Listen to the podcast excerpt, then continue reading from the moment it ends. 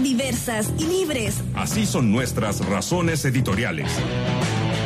Un panel de rock e información con música y opinión.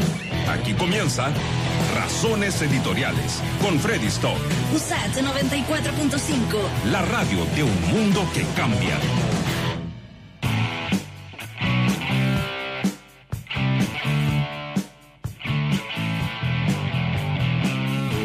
Puntualmente en la, en la Cámara de Diputados y Diputadas. Fíjate que lo leo acá de la tercera, fue una jornada intensa, dice, en la Comisión de Constitución de la Cámara de Diputados y Diputadas, porque esta mañana hubo audiencias para ver el proyecto que permitiría a los, a los afiliados retirar fondos de la, OF de la AFP. Se piensa en un 10%, ¿no?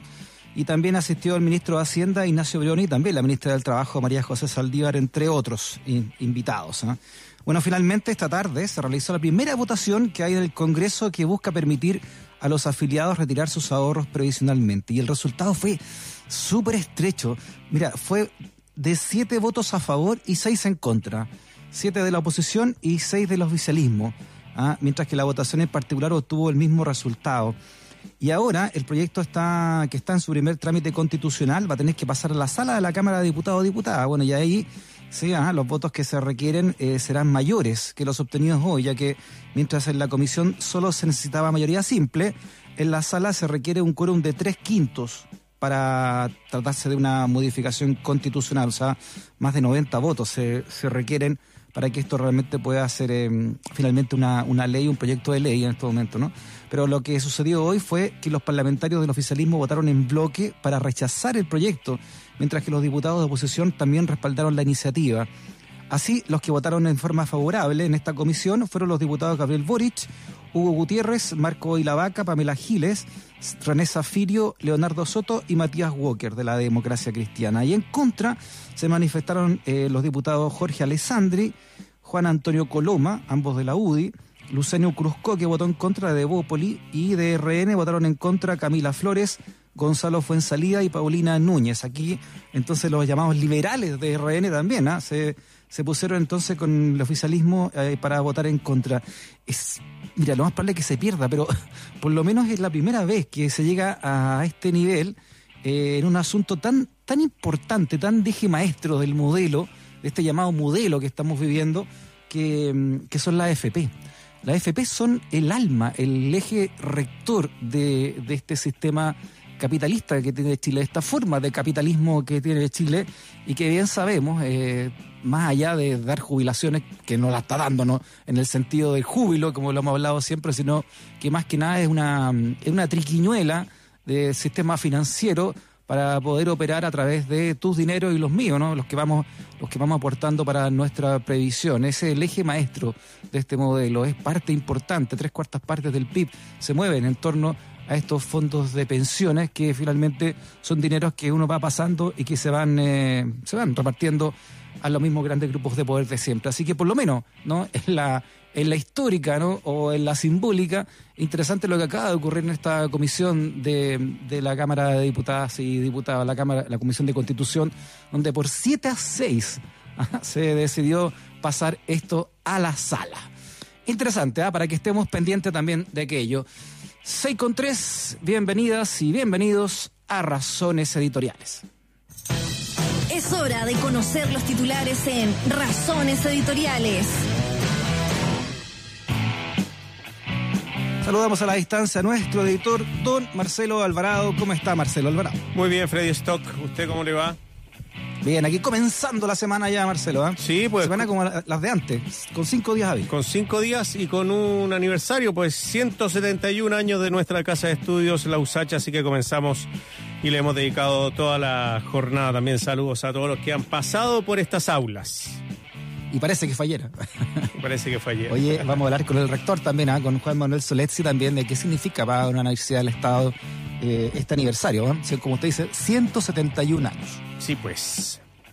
Comencemos entonces también con una positiva, ¿no? De, dentro de lo que trae en su informe, don Marcelo. Bueno, hablemos eh, de lo que dijo el ministro de Salud, Enrique París. Eh, dijo que la positividad diaria de los test de PCR, que es eh, lo que detecta el coronavirus, bajó a un 18,47%. Freddy, es la cifra más baja desde el 18 de mayo. El eh, gran problema que enfrentamos, eso sí, es la trazabilidad de los contactos cercanos de las personas que han sido contagiadas y que son positivas. No es poco lo de la trazabilidad. Es eh, detectar a las personas que podrían estar eh, enfermas o contagiadas, después llamarlas diariamente, ¿cómo se llama? Ver si necesitan algún tipo de ayuda, ayuda de salud, ayuda económica, o sea, es una cuestión bastante, bastante complicada el tema de la trazabilidad. Así que es bastante raro que el gobierno diga que tiene un 80% de trazabilidad cuando es una situación bien compleja y que requiere mm. mucho recurso humano. Sí, no hayamos hablado tanto de las cifras ya. La, hay universidades que no están ocupando las cifras oficiales porque no, no sirven para hacer ningún tipo de proyección y se supone que van a unar, ¿no? Vamos a, se va a usar la, finalmente la, cifra del Departamento de Estadística del Ministerio, ¿no? Sí, ese finalmente va a ser la oficial. Claro, que nos tiene con más de 9.000 fallecidos, parece acá. 10.017 me parece. Superamos los 10.000 ya. Bueno, hay clases virtuales al menos por un año, Marcelo. Oye, la prestigiosa Universidad de Harvard, este es en Estados Unidos, anunció que este 2020 y 2021 tendrán clases remotas, Freddy, no vuelven a clases presenciales. Ah, Harvard se comprometió a recibir, eso sí, hasta el 40% de sus estudiantes, pero van a privilegiar a quienes, a los que son de primer año y a los que tengan problemas para estudiar en sus hogares. Ellos podrán ir solamente al campus de Massachusetts, por ejemplo, pero ¿sabes qué? Se tendrán que someter a tres test semanales de coronavirus si es que quieren asistir presencialmente, pero solo el 40% y que cumplan estos requisitos que te acabo de comentar hace un ratito. Oye, ¿quieren detener a Evo Morales, Marcelo? Bueno, la Fiscalía Boliviana ordenó la detención del expresidente boliviano debido a una serie de audios que se le atribuyen, eso sí, donde coordina con un dirigente cocalero qué cosa, la toma de carreteras y también el impedir la distribución de alimentos, o sea, bloqueos, cuando él estaba en el poder. Muy bien, ahí están los titulares para este día lunes con don Marcelo Alvarado. Abrazote, Marcelo. Igual, Freddy, que te vaya muy bien. Chao, chao. Estamos en pie gracias a nuestras razones editoriales. 94.5 USACH, la radio de un mundo que cambia. Hoy la Universidad de Santiago celebra 171 años de historia. Una historia que comenzó el 6 de julio de 1849 con la fundación de la Escuela de Artes y Oficios, que tenía como objetivo aportar en el desarrollo técnico y el progreso industrial del país. Y más tarde se convertiría esta Escuela de Artes y Oficios en la, en la UT, la Universidad Técnica del Estado, contando con diversas sedes a lo largo de todo Chile y hoy eh, llamada entonces Universidad de Santiago de Chile, que cuenta con 72 carreras. ¿ah? ¿Cuál ha sido el aporte? ¿Cuál es la historia? ¿Cuáles son los hitos de nuestra universidad en sus 171 años? Los conversamos con nuestro rector, con Juan Manuel Soletzi. Rector, ¿cómo está? Bienvenido a Razones Editoriales. Muy bien, ¿cómo está usted? Bueno, los hitos, algunos tú los mencionaste, digamos, grandes, las grandes instituciones que, que en alguna medida le dieron hoy día el sustento a lo que es la Universidad de Santiago de Chile, digamos. O sea, nadie podría olvidar una UT eh, participando claramente en el desarrollo industrial del país, nadie podría olvidar la Escuela de Arte y Oficio, todo lo que fue la formación de los artesanos, digamos, de, en el fondo, eh, los primeros esbozos de industrialización, ya, eh, con un aspecto todavía muy, muy, muy manual, digamos, para después mucho con mucha maquinaria y todo lo demás. Sí. Si, tuviera que destacar eh, hitos, ¿no? O por lo menos el espíritu que usted cree que se ha mantenido en estos 171 años, rector, ¿cuál, cuál sería ese? Bueno, hay un, hay un hito que está desde inicio. De, cada uno de los estudiantes que venía a la Escuela de Antioficio venía recomendado por una alcaldía, por un alcalde o una hombre o mujer, digamos. Eh, y ese ese estudiante tenía que venir a cumplir aquí, estaba interno, en la Escuela de Arte en Santiago, y después, terminada su internado, tenía que volver a trabajar tres años eh, de mm. servicio a la comunidad. Tres años en el cual él lo que hacía era el servicio a la comunidad en su especialidad, obviamente, digamos. O sea, había un compromiso entre la formación, entre el devolver lo que se ha, lo que el país ha gastado, digamos, y tratar de desarrollar a sus propias comunidades que ese compromiso está hoy día presente de una manera distinta, obviamente, digamos, en eh, los estudiantes eh, que se forman en la Universidad de Santiago. Qué interesante eso, eh, rectora, cuando cuando el Estado era el que el que pagaba finalmente, eh, invertía en su en sus en sus jóvenes, los jóvenes salían. claro, esos tres años años eh, te lo pagaban, digamos, pero te lo pagaba la misma eh, alcaldía donde era un orgullo mandar a un estudiante para acá, digamos. Entonces, era gente muy buena, digamos. Claro, porque así eh, el profesional después salía realmente comprometido con su sociedad y no comprometido con los bancos como ahora. Exactamente, no endeudados como, como salen hoy día, digamos, nuestros queridos estudiantes, digamos. ¿Cuáles cree usted que son hoy los desafíos de, de, la universidad, rector? Además, en medio de esta pandemia, pero también dentro de un, de un conflicto social entero que nos ha hecho repensar al país completo. O sea, yo creo que algo que nosotros venimos diciendo por años, creo, por majadero. ¿no? A mí no me gusta repetirlo ahora, porque claro, ahora todo el mundo se lava los dientes, la boca, digamos, con el tema de la desigualdad, pero Chile tiene que resolver el tema de la desigualdad y nosotros los universitarios tenemos que contribuir a que sea lo más rápidamente posible. Entonces, nuestros profesionales, nuestros eh, egresados, tienen que dar su cuota, digamos, en tratar de liderar ambientes, ámbitos de trabajo, desarrollo para el país, investigación, que en alguna medida tienda a resolver los temas de desigualdad que hay en este país. Si pareciera que Chile descubrió la desigualdad en este, en este, en esta pandemia, digamos, eh, las, miradas o reacciones al principio, las miradas hoy día son levemente distintas, fundamentalmente por eso. Entonces, yo creo que el país tiene un desafío enorme eh, que hasta ahora se ha evidenciado ahora con mayor eh, dolor, digamos así, con mayor dolor, pero que creo que efectivamente nuestro gran desafío es combatir la desigualdad en este país, digamos. Oiga, rector, eh, la, la USACH nace, ¿no? Lo decíamos recién como la Escuela de Artes y Oficios. Exacto, es, interesante cómo el arte ha estado siempre presente en la historia de la, de la USACH. Exactamente, era famoso, digamos, los conjuntos folclóricos de la Escuela de Arte y Oficios, el coro de, la Escuela de Arte y Oficios, las pequeñas orquestas, digamos, de la de la escuela, eh, el teatro, digamos, como eh, se generaba ahí mismo, digamos, la, la posibilidad del aula magna, digamos, de hacer teatro para mm. los jóvenes, digamos, y yo llegué todos los, todos los juegos florales de esa época, los, los, carros alegóricos que se armaban en el, al interior de la de la universidad para salir después por la Alameda eran impresionantes, realmente son imágenes eh, muy bonitas. Bueno, y Tillemani nació en, la, sí, por, supuesto. Sí, la también nació, digamos. Sí, así que saludos, saludos a todos los, a todos los, el, alumnos artísticos. El teatro Tecnos surge también de la universidad, digamos. Bueno, hay una también una historia muy linda con la, universidad a principios del año 70 hace un gran departamento de extensión y contrata artistas importantes como, como bueno, los Kila y, Víctor Jara, Isabel Parra y, y cantan en, en todo tipo de sindicatos, en festivales estudiantiles, etcétera, ¿no? se transforman en los embajadores de la UT de esa época, digamos, yendo a distintos sectores, eh, obviamente con la connotación, eh, no puedo decir que la, la, UT en esa época no estaba eh, politizada, digamos, obviamente que sí, y, obviamente había una, una, una forma de llevar eso a los distintos sectores, barrios populares, marginales. desigualdad también había en esa época, no decíamos que no había.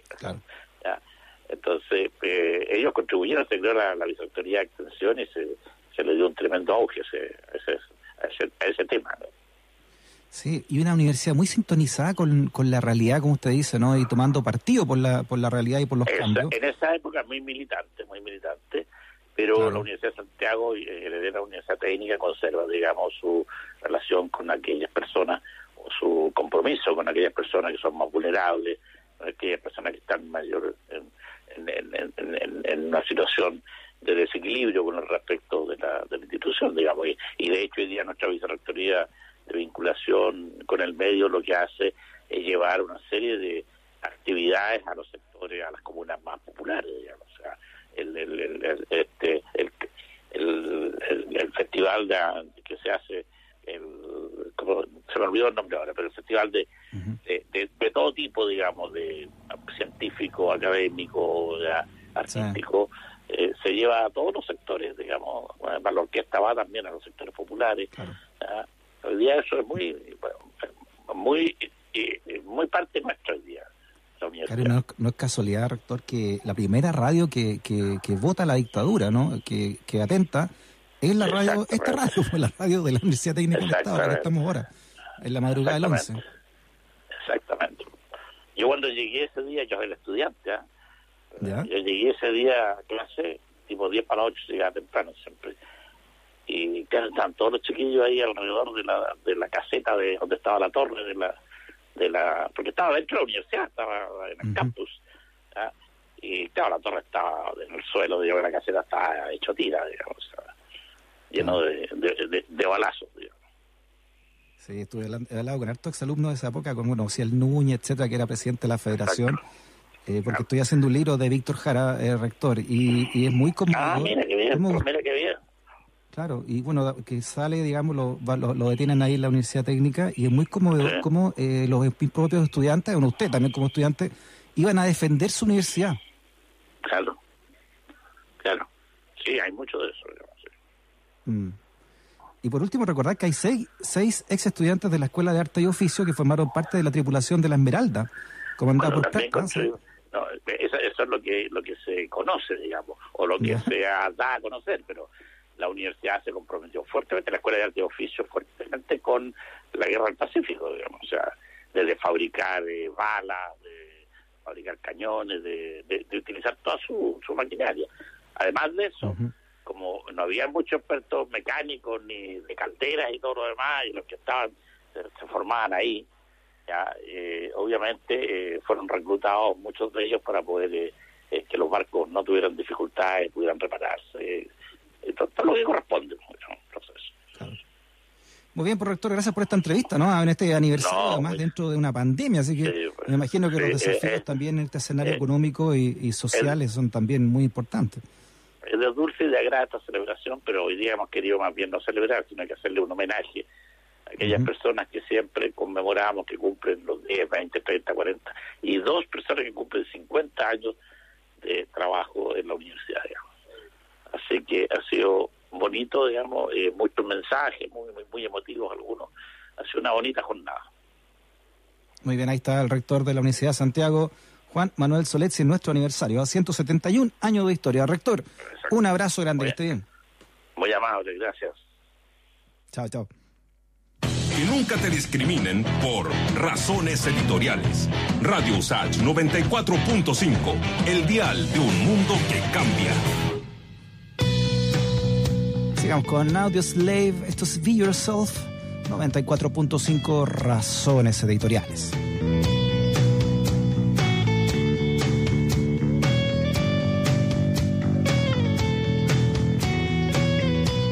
Someone falls to pieces, sleeping on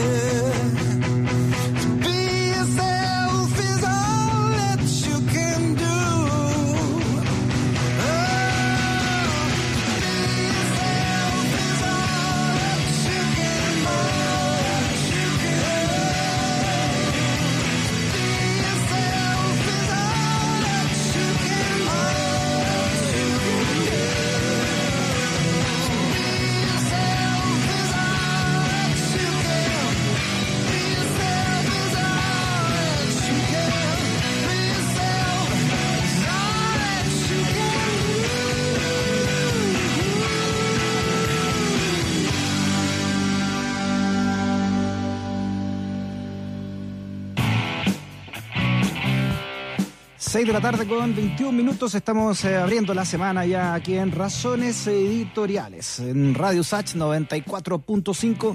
Eso si estás que en la transistora, con la cola de zorro, 94.5 FM. Pero también puedes eh, encontrarnos en todas las redes sociales, en Twitter, en Instagram, en Facebook, a través de arroba Radio Sach. También estamos en radiosach.cl, eh, ahí están todas nuestras entrevistas en nuestro sitio. ¿eh? Todas las entrevistas también puedes escucharnos ahí en todo el mundo, en todo el planeta Tierra. Eh, aplicaciones también en App Store y en Google Play como Radio Sach, depende de tu celu, ahí la bajas de App Store o de Google Play. Y también estamos en Spotify, ya puedes revisar nuestros programas, entrevistas, secciones, cápsulas informativas, todo eso también en Spotify. todos los caminos conducen a Radio Sach. Fíjate que la tercera eh, dice acá que mm, hay un registro de una GoPro de un, de un, carabinero que complica la institución ¿ah? en la investigación por lesiones sufridas por Fabiana Campillay. ¿Te acuerdas la, la, chica que perdió la visión de ambos ojos tras ser golpeada con un objeto contundente que se atribuye a una bomba lacrimógena? Eh, ahora eh, por esta grabación de GoPro, que sería no un carabinero, porque dice que Campilla entonces recibió el impacto el 26 de noviembre en las cercanías de su casa en la comuna de San Bernardo, cuando se dirigía a trabajar en el turno de la noche de la empresa Carosi, donde se desempeñaba desde hace unos años. Bueno, el video, ¿no? según cuenta la tercera acá, según el sumario administrativo de Carabineros, que está incluido en la investigación del Ministerio Público, se escucha la, la expresión se la pitió, ¿verdad? Eso es lo que se sale ¿ah? en el audio, en este video. Bueno, y se aprecia una situación poco clara respecto de una exclamación realizada por personal de carabineros al momento del tercer disparo realizado por el capitán Patricio Maturana Ojeda, de la cual uno de los funcionarios, el cual no ha sido identificado, indica, tranquilo, tranquilo, si no llegó. ¿ah? Dice el mayor Jorge Guita, el entonces fiscal de carabineros en el caso, en su informe del 20 de febrero pasado. Y según lo informado entonces por la tercera, Guita añadió que, comillas, sumada a dicha situación, el término del video grabado con cámara GoPro del capitán Jaime Fernández en la patrulla compuesta por el capitán Fernández Sepúlveda, el conductor y otro funcionario del cual aún no se, eh, no se tienen antecedentes, se produce un breve diálogo utilizando la expresión que te decía recién, ¿ah? se la pitió, ¿verdad? Le pregunta, ¿ah? se la pitió, ¿verdad? El Matu parece que le pegó, le pegó con una, ¿Ah? Bueno, dicho que a, opinión de este fiscal, en comisión debe ser investigado. Y esto entonces llevó al fiscal de la Policía Uniformada a resolver que era improcedente, comillas, realizar una conclusión de cómo ocurrieron los hechos y establecer o desvirtuar la participación de personal de carabineros en las lesiones. Bueno, de Campillay pidiendo además la designación de un nuevo fiscal de carabineros y los nuevos antecedentes obligaron a la institución a aplazar el cierre del sumario, según explicó la tercera. En el sumario que continuó el fiscal de la policía, Miguel Gatica, se tomó declaración a unos 15 carabineros, donde algunos, como el carabinero Cristian Aravena, dicen no recordar ¿ah? haber escuchado nada respecto a eso, mientras que el aludido capitán Maturana, el Matu, ¿no? aseguró que, comillas, solo me di cuenta de esto, del comentario, una vez que revisé el video y no sé a qué se deben y asegura no haberse percatado de personas heridas. Campillay no encuentra respuesta entonces de lo que le hicieron. Dice eh, esta nota, ella perdió la visión de, ambos ojos por esta grave lesión producida por un objeto contundente que sería entonces esta lacrimógena de la cual se sabe eh, más antecedentes ah, que estén en manos de la Fiscalía. La Fiscalía que investiga este caso, por supuesto. 6 con 25. Sigamos con, eh, con la música. Vamos con Panamá, Van Halen, 94.5 Razones Editoriales.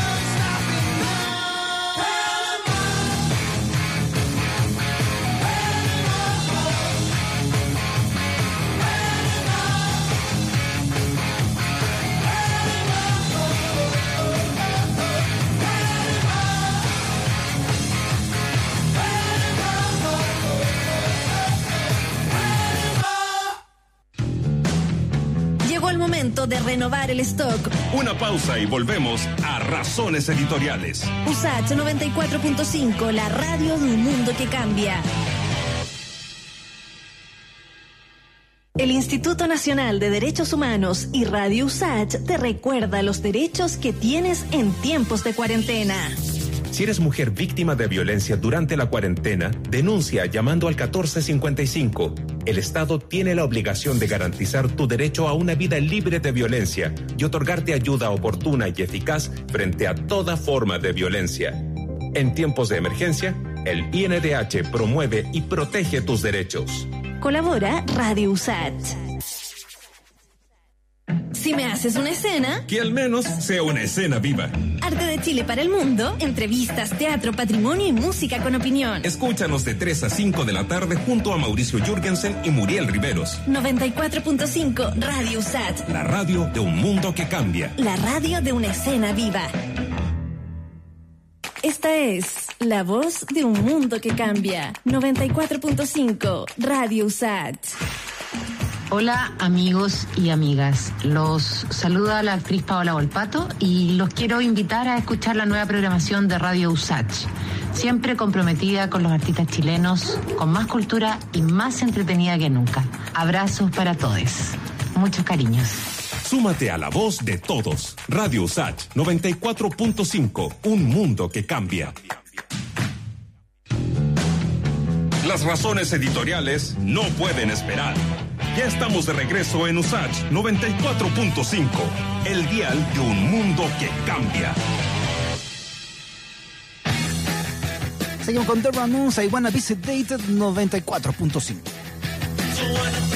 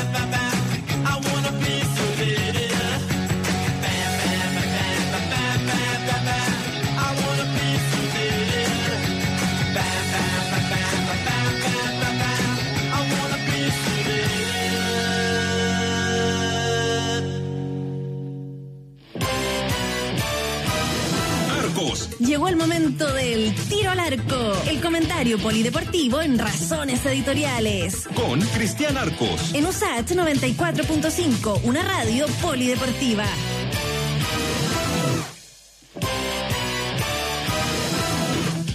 Saludamos a don Cristian Arcos a la distancia. ¿Cómo está, Cristian? Hola, Freddy. ¿Cómo le va? ¿Cómo va? ¿Cómo va? ¿Todo bien? ¿Todo en orden? Oye, ¿Todo nada bien? que- bien. Pero bueno, oye, na- oye, nada que con...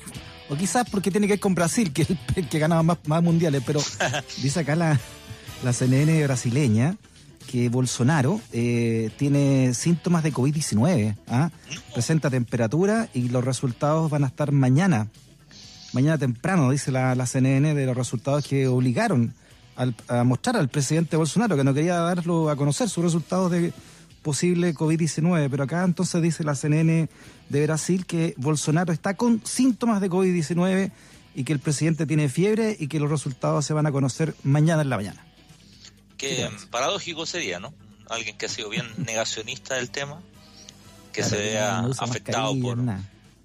claro, por, por coronavirus. El fin de semana leía que en Argentina un, había un personaje que se ha hecho conocido que era antivacuna y anti-mascarilla y anti-tratamiento, diferentes enfermedades. Evidentemente, no solo el coronavirus, sino en su historial falleció producto de COVID-19. Claro. O sea, a veces pasa, ¿no?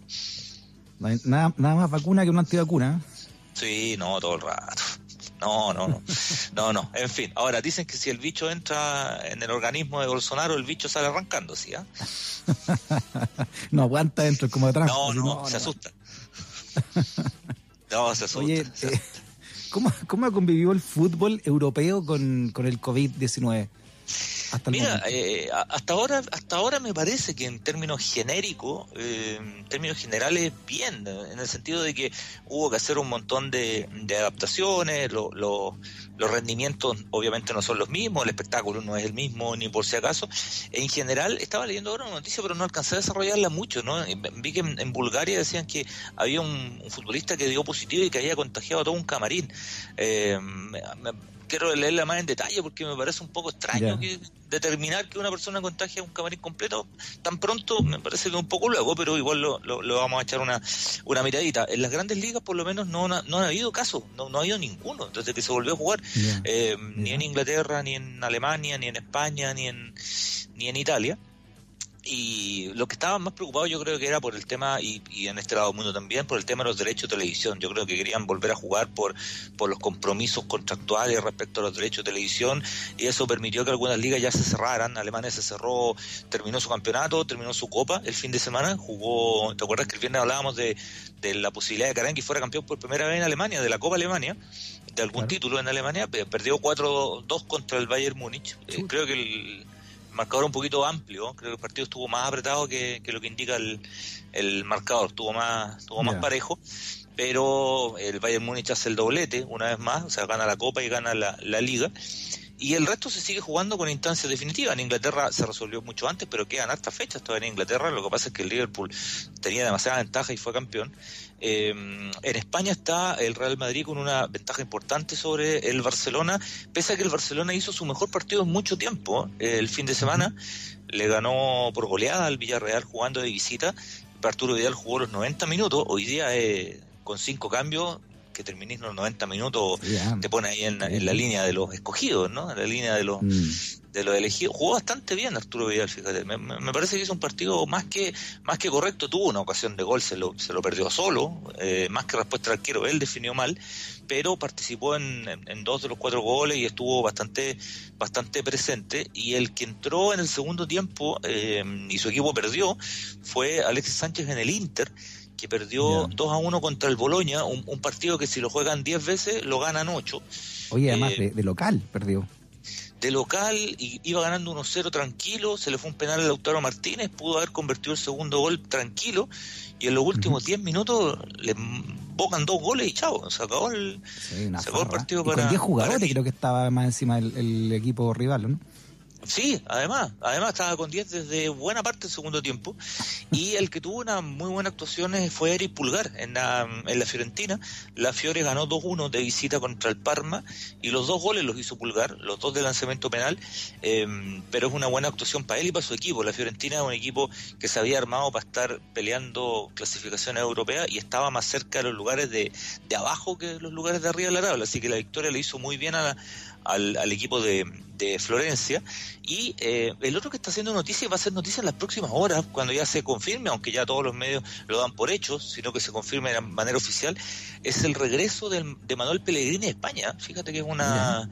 Eh, él tiene un nombre muy, muy, tiene un prestigio muy grande en, en, España. Eh, va a volver a dirigir al Betis, al Betis de Sevilla eh, que logró este fin de semana asegurar su permanencia un año más en primera división, porque estuvo ahí a, los tumbos. Es un equipo muy popular, un equipo con mucha hinchada, con una hinchada muy grande, eh, de estrato además muy popular desde su inicio, desde su fundación para adelante, eh, y que ha ganado muy poco, sí. En la, historia de España ha ganado muy poquito, tiene por ahí una liga y una Copa del Rey, y no mucho más, y ha visto además como el Sevilla, que es su equipo rival, en los últimos, qué sé yo, 15, 20 años, se convirtió en una institución grande que además ganó Mm. cosas importantes, Copa del Rey, Europa League, en fin, y, y lo, lo quedó mirando ahí con mucha, con mucha distancia. Así que Pellegrini llegaría... por ahí con el Villarreal, ¿no? En términos de, de, de, son, de potencia futbolística, ¿no?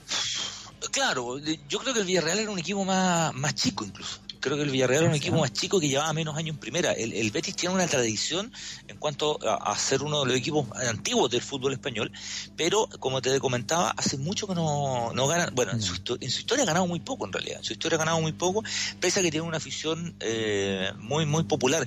Cuando. Eh, bueno, ahora está todo más, mucho más mezclado, ¿no? Pero cuando surgen estos clubes en, en, eh, en España, el Betis era visto como el equipo popular, como el equipo de la clase obrera, y el Sevilla era, era como el equipo de la gente más pudiente, ¿no? Incluso, incluso los barrios donde estaban los estadios tenía mucho que ver con, con eso. Después, bueno, se va mezclando obviamente mucho más la, la situación y hoy por hoy no es tan, no es tan, tan marcado como, como, como de esta manera, sobre todo para las nuevas generaciones que, que ven al Sevilla ganar y ganar. Pero va a ser interesante, me parece un desafío potente después de que las dos últimas experiencias Pellegrini, ojo, que las dos últimas no han sido buenas, ¿eh? eh West Ham no fue una buena pasada para Pellegrini y, y, mm. China tampoco, o sea, ganó plata como loco, ni, ni, te, ni te encargo, se tuvo que ir en barco con la plata que ganó, pero, pero deportivamente no le fue muy bien. Claro, claro, claro. Está listo. Está listo, sí, pues no, menos, menos mal. A él no, no necesita sacar el, de los que cree que y esas discusiones, esas discusiones tercermundistas, no, no está en esa Pellegrini, ¿no? ¿Usted de los que cree que Pellegrini siempre le va mejor o, se acomoda más con equipos chicos que con equipos grandes? Yo creo que sí, yo creo que sí, pese a que yo creo que en el Madrid, en rigor, no es que le haya ido mal. Eh, yo sé que, es, eh, que el Real Madrid es para salir campeón. Eh, él sacó 96 puntos en el Real Madrid. Eh, en, eh, en 100 años, 96 puntos, tú ganáis 98 de, de, con 96 puntos. Eh, el tema, y esto a, lo mejor la gente no, no recuerda, eh, él pierde por un punto la liga contra el Barcelona de Guardiola, que es probablemente el mejor equipo de todos los tiempos. Eh, entonces, le, le, tú, en esa, yo creo que no es que le haya ido mal. Donde sí le fue mal fue en Champions, que queda eliminado muy pronto. Ahí, ahí sí le, mm. fue, le fue mal. Y efectivamente, eh, si nos vemos en, en, el perfil, sí, yo creo que en equipo, de pronto, eh, en construcción, eh, creo que Pellegrini hace labores extraordinarias. Eh, lo que hizo en Villarreal es extraordinario, o sea, mm. un equipo inexistente inexistente. Lo llevó a semifinales de Champions y perdió por con un penal en el último minuto que se le da a Riquelme. O sea, sí, Riquelme lo tiró. Increíble. y, y mm. con Málaga llegó a cuarto final de Champions. Hoy día el Málaga está en la B eh, y en Málaga Pellegrini es un héroe. O sea, tiene hasta calle, literalmente. Hay una calle que se llama mm. eh, Manuel Pellegrini, por dar dos ejemplos, ¿no? Ya. Oiga, eh, eh, quizás le, le, penó mucho, ¿se acuerda cuando perdió en una Copa del Rey el Real Madrid con un, un equipo que se llamaba Alcorcón? Sí, que era como la tercera, cuarta. Sí, era en, tercera, en ese tiempo estaba en tercera el Alcorconazo, pero no solo perdió Freddy, perdió 4-0 con el Alcorcón. 4-0, claro. Perdió 4 Pero algo pasó ahí, los jugadores jugaron para atrás, porque además era una, ¿se acuerda que además jugaba de visita y era una, una cancha bien de pueblo, ¿no? Sí, no, si no tenía cómo, si una cosa es que tú perdáis de repente cierto fútbol y podéis perder y la historia del fútbol te llena sorpresas, pero perder 4-0 fue, fue potente, no se la perdonaron nunca. Eh, yo creo que, que, a él le pesó mal lo de la Champions en todo caso, ¿ah? creo que quedar eliminado en Champions tan pronto en Madrid mm. contra el Olympique de Lyon, que no era un equipo demasiado poderoso, me, parece que eso sí le pasó la, la cuenta la cuenta demasiado, demasiado, demasiado en el, en el Madrid, porque insisto, en términos de liga, sacó una cantidad de puntos y de porcentaje de rendimiento muy alto, muy alto. Claro, pero tocó justo como tú decís, el, el Guardiola de el mejor equipo de todos los tiempos, yo creo que es españoles, ¿no? O sea, yo creo que es el mejor equipo de todos los tiempos, de, probablemente a nivel global, incluso de, club, ¿no? Mm. El Barcelona de Guardiola es una cuestión, una sinfonía que te masacraba, ganaba caminando todos los títulos, ganó dos Champions también, ¿no? Un equipo fabuloso, así, ¿no? No, no era solo o sea, no era solo el, estandarte de Messi, que es el gran estandarte del equipo, sino que además era, era un equipo que jugaba increíblemente bien. Estaba mm. Xavi, estaba Iniesta, Puyol, Piqué con 10 años menos. Ese, equipo. no, no tocaban, ni tocaban, ni tocaban. Sí, no había, no había manera, no, no había no había forma, hubiera puesto cualquiera al frente, yo creo que ese año lo perdía contra el contra el Barcelona de, Guardiola. Fue, fue además el, fue el año en que Messi metió 50 goles. Nadie puede meter 50 goles en un año, en una temporada. Messi metió 50 Ay, goles. Pellegrini salió un punto menos, ¿no? ¿ah? un punto menos. Oiga, eh, ¿qué efeméride me trae para hoy? Más que, más que una efeméride tiene que ver con el fallecimiento de Ennio Morricone, del gran músico eh, italiano que murió en el amanecer del día de hoy a los 91 años. Em, eh, hemos hablado de este episodio otras veces y, le encontramos otra lista a partir de la muerte de Morricone, ¿no? Que Ennio Morricone compuso el himno del Mundial de Argentina 1978. Eh, y fíjate que es una obra, ahí la, escuchamos de, fondo, es, una obra que a Morricone siempre le avergonzó haber aceptado. Eh, su, su historia, digamos, su historia de vida, su historia está mucho más cercana a, la izquierda, a las ideas progresistas, sociales y qué sé yo. Eh, él acepta componer el himno de, de, Argentina 78 cuando no estaban los militares en el poder. y después al final en, algún minuto trató de no de, romper el vínculo, pero, pero al final ya lo hizo. Y él siempre dijo que lo había hecho con desgano, ¿no? El, el himno del Mundial del 78 y que de hecho no, no, no, le gustaba mucho que le preguntaran del tema. Fue, fue tanto que eh, Morricone eh, devuelve los derechos de autor de esa, de esa ah. melodía, No, no, devuelve el, la plata, el vínculo, el contrato, el tema económico, lo, lo devolvió eh, sentía de verdad vergüenza y como te digo, según él, él le consideraba una obra discreta, lo consideraba como una obra mediocre. Bueno, uno compara Morricone con otras obras y efectivamente hay una distancia sideral entre lo que hizo para, el cine, por ejemplo, y este himno, que es malazo, para ser, para ser, eh, para ser sincero, digo. O sea, te la hizo eh, taquito nomás, porque además no, pero era básicamente porque eh, porque hay una dictadura en, Argentina que asume el 76. Claro, tiene que haber asumido después, como tú dices, de que firmó el contrato. Él firma el contrato en el año 68. Eh, le ofrecen hacer el, himno del, Mundial de, Argentina 78. Argentina se adjudica el Mundial del, del 78, el año 66, porque el año 66 pasó algo muy extraño. Fue algo que no ocurrió no sé si otra vez, me parece que no, que se adjudicaron el año 66 todos los mundiales eh, hasta el 78. O sea, el 66 ya se había resuelto que se jugaba México 70, Alemania 74 y Argentina 78. Hicieron ah, los tres de uno. Lo anunciaron los tres al tiro. En general se anuncia de a uno con 12 años más o menos de, preparación. Entonces, cuando él firma, no había un gobierno militar en, Argentina, no había una dictadura en, Argentina. Eh, y después trata de romper este, este vínculo y ya al final amarrado por el contrato y todo lo, termina lo termina haciendo. Morricone es em, romano absoluto, de hecho nunca quiso aprender inglés, una, eso también es una gran historia, ¿no? Él, no, no cachaba algunas palabras, algunas frases, pero no, no sé si ustedes se acuerdan que cuando él recibe el, el, Oscar, él habla en italiano, no habla en inglés y, y, se refería de hecho a los gringos a veces de, de, muy mala manera, era muy divertido. Eh, hincha, hincha de la Roma, era bastante aficionado al fútbol, hincha de la Roma, y claro, él nace en la década del 30 en los cuales ser hincha de la Roma y ser hincha de la Lazio no es solo elegir un equipo de fútbol, ¿no? Ahí, tú estás eligiendo, optando además por una, probablemente tu biografía te marca una forma de, pensamiento. Eh, y de hecho, el, bueno, hoy día la, la Roma, su club, eh, escribió Gracias por todo maestro a través de sus redes sociales, una foto de él hace no mucho, del año pasado, con, con Francesco Totti, que es la gran figura, el gran ídolo del club, el, y el capitano, el, el jugador que, no se, que, nunca, quiso jugar en otro equipo, eh, Francesco Totti. Pero fíjate que la Lazio, el, equipo rival de, la Roma, eh, subió un, un video muy conmovedor, un, video muy bonito de un guitarrista que está en el Estadio Olímpico de Roma vacío, tocando un, solo con una melodía de morricones de la película Malena.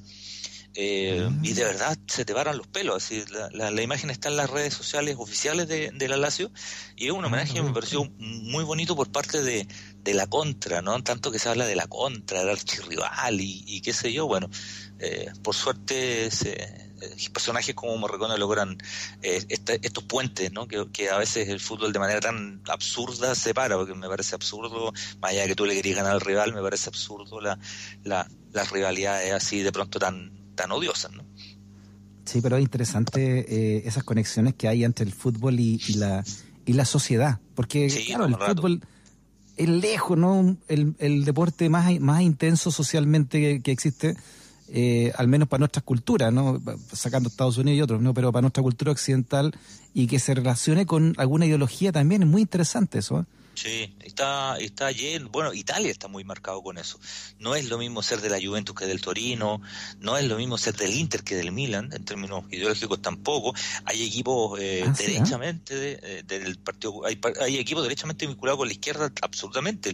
El, Livorno, el Reyo Calabria, en, en el sur de, de, Italia, en el caso de, de los fascistas con, eh, y no digo fascistas en términos despectivos, literalmente los fascistas con el con el con la Lazio, ¿no? En la década del 20, en la década del 30, el Boloña también en su minuto, el equipo, el actual equipo de, Gary Medel también con la derecha y en otros países eh, ni hablar, los equipos de los obreros, el Rayo Vallecano en España, por ejemplo, que tiene todo un todo un cuento con, con eso, que con los inmigrantes también, eh, en fin, ¿no? Está, está, está lleno, el San Pauli que es un fenómeno tan particular en, en Alemania, un equipo que es, que es contracultura, que es antisistema, que, que es panqueta, que, que tiene, que tuvo una vez un presidente, una presidente que era un que era una transexual, no sé, eh, tiene el fútbol está lleno de esa de esas cosas. En este lado del mundo también tiene matices sociales, ¿no? A veces no tan tan cargado a la política, pero pero si uno busca se encuentra con historias en la formación de los clubes, eh, en el origen de los clubes,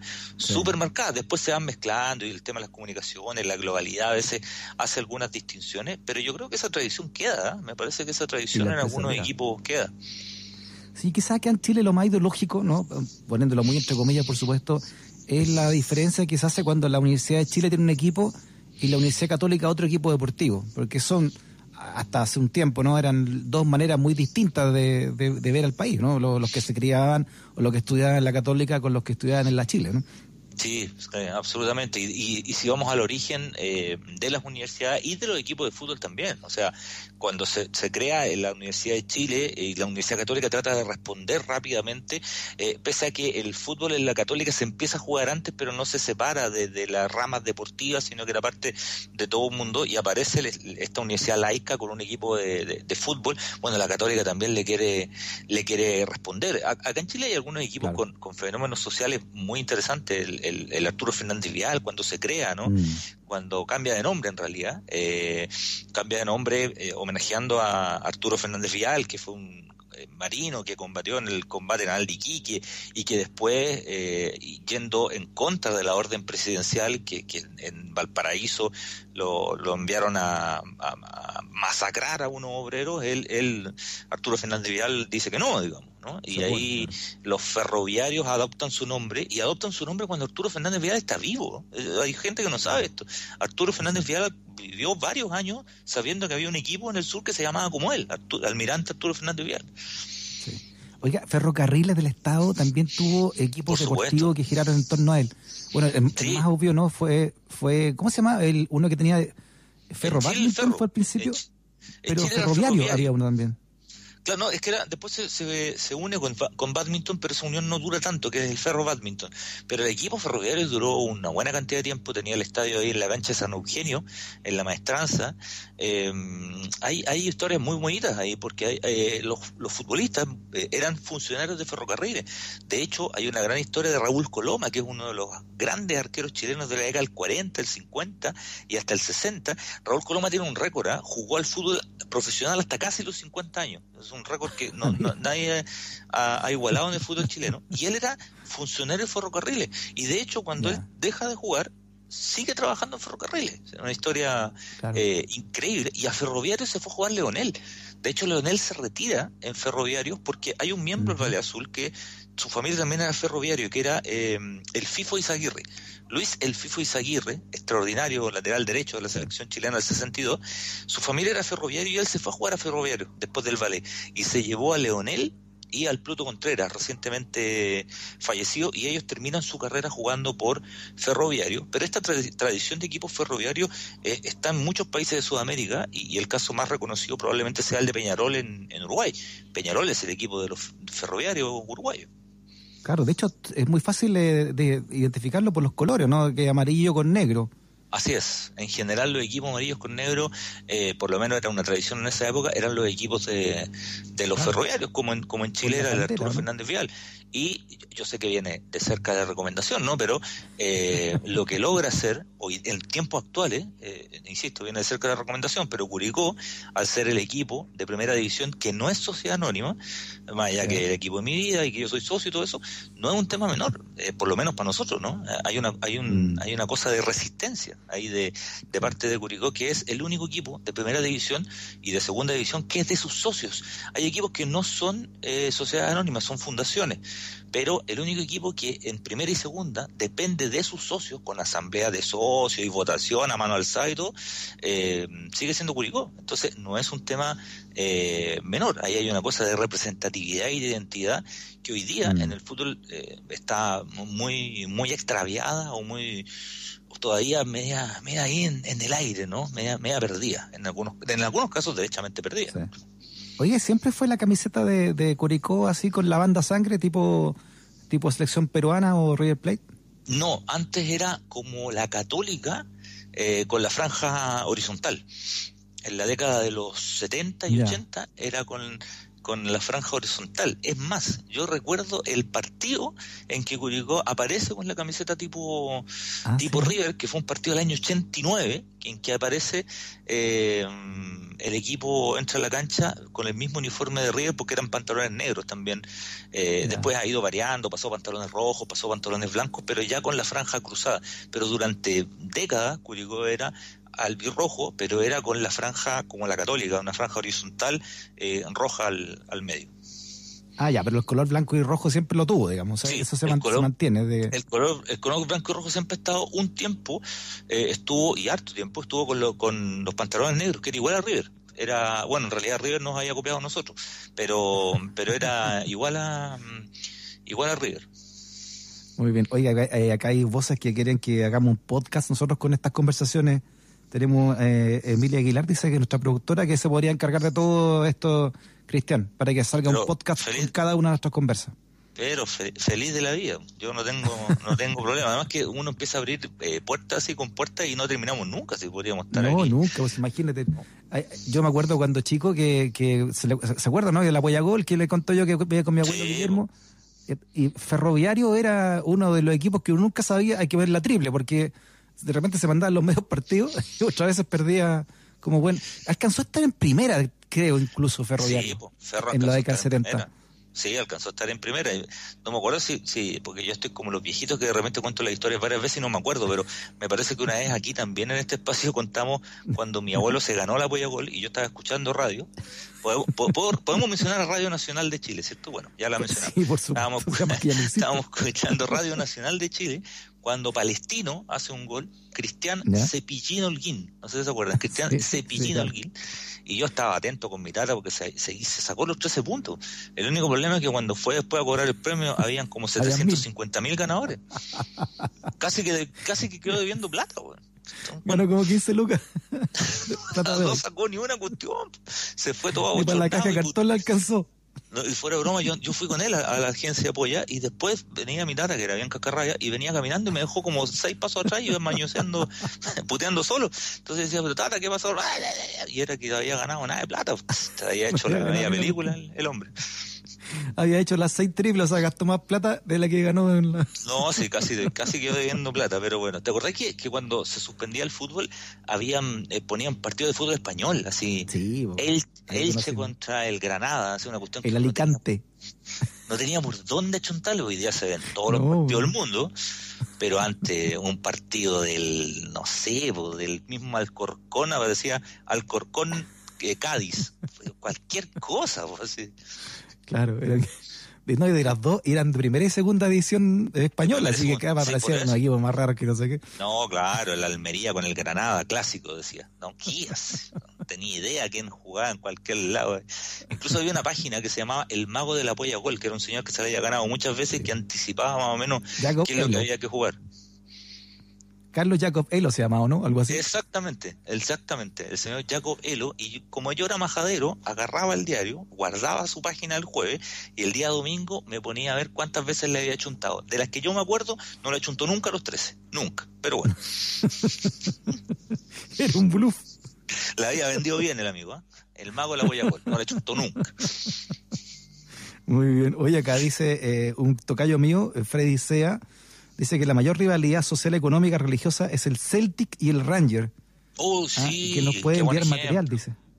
Qué buen ejemplo. Sí, porque como dice él, ahí hay una rivalidad deportiva, eh, política y religiosa. Sí, súper súper buen ejemplo, porque ahí sí que hay una Sí. diferencia total en uno de los torneos más fomes del mundo, sí, ¿ah? el escocés. Si no sale campeón el Celtic, sale campeón el, el, el Ranger, pero... El Glasgow. Claro. Claro. Oye, Arre- Arriagada nos, nos dice que la eliminación de la Champions dolió porque además ese, esa final se jugaba en Madrid. Se jugaba en, en la, en la cancha del, del Real Madrid. Ah, bueno, sí, entonces debe haber sido la final que gana el Inter, claro, la que el Inter le gana al Bayern Múnich, el Inter de Mourinho, porque esa se jugó en Madrid, eh, con dos goles de Milito, del argentino Diego Milito, el, Claro. El, el delantero. A todo esto, si Pellegrini llega al Betis, dicen que llega con Martín de Michelis de ayudante de campo, que f- Ah. lo dirigió lo dirigió en muchas partes, jugador argentino que está dirigiendo como técnico en las inferiores del Bayern Múnich, se iría como nuevo ayudante de campo de, de, de Pellegrini al, al Betis de España.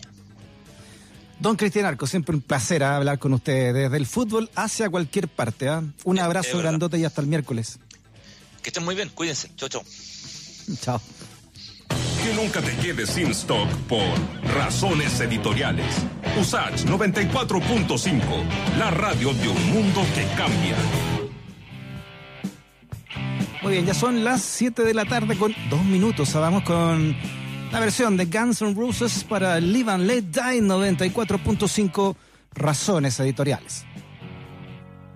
You were young and your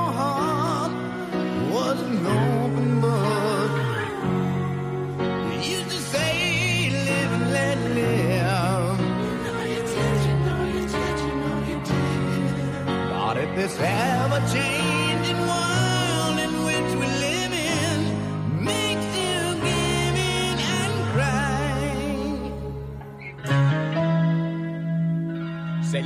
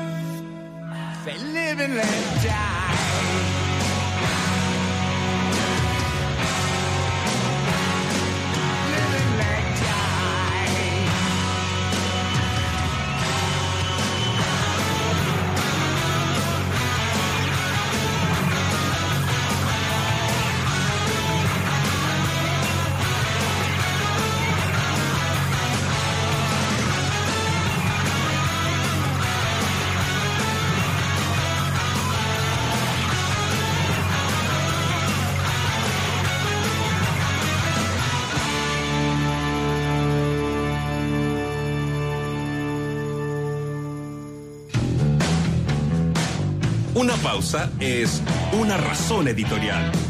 Ya volvemos a la 94.5. La radio de un mundo que cambia.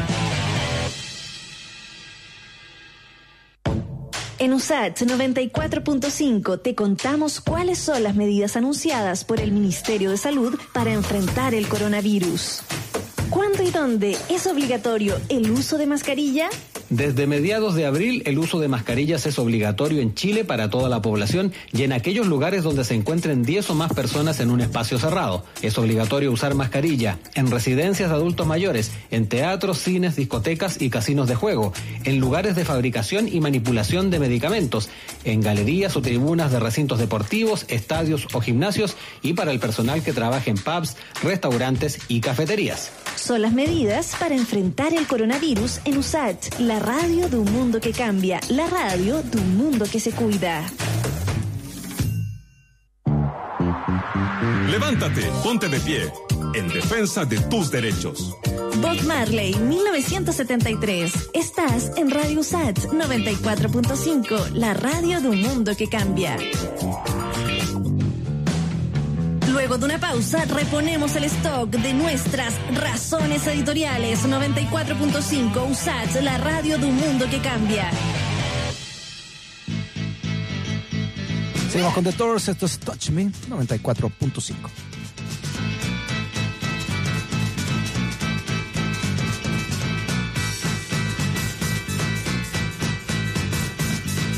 Come on, come on, come on, come on, now touch me, babe. Can't you see that I am not afraid?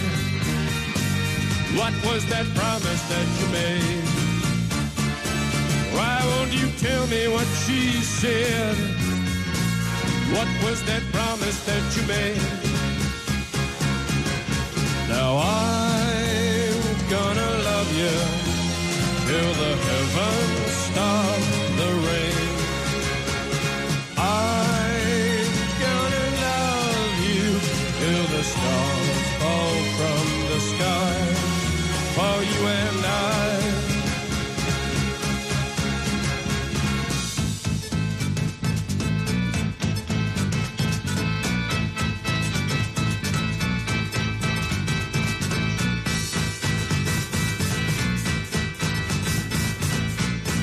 Come on, come on, come on, now touch me, babe.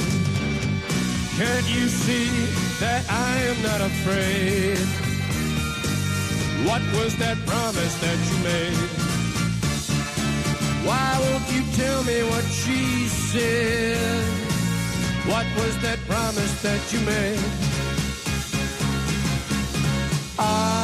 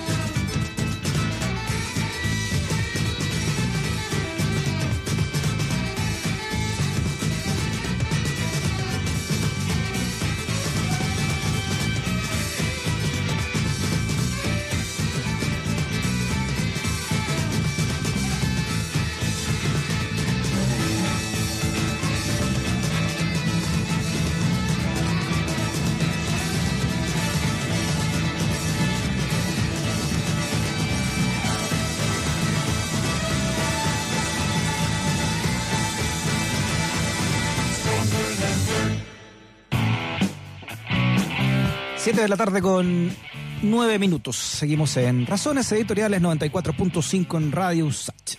Vámonos con nuestra siguiente entrevistada. Bueno, este fin de semana el gobierno anunció un plan de apoyo a la clase media. Las medidas incluyen acceso a créditos blandos financiados por el Estado, postergación del pago de dividendos, ampliación del subsidio de arriendo por tres meses y la ampliación de los créditos con un aval del Estado para la educación superior.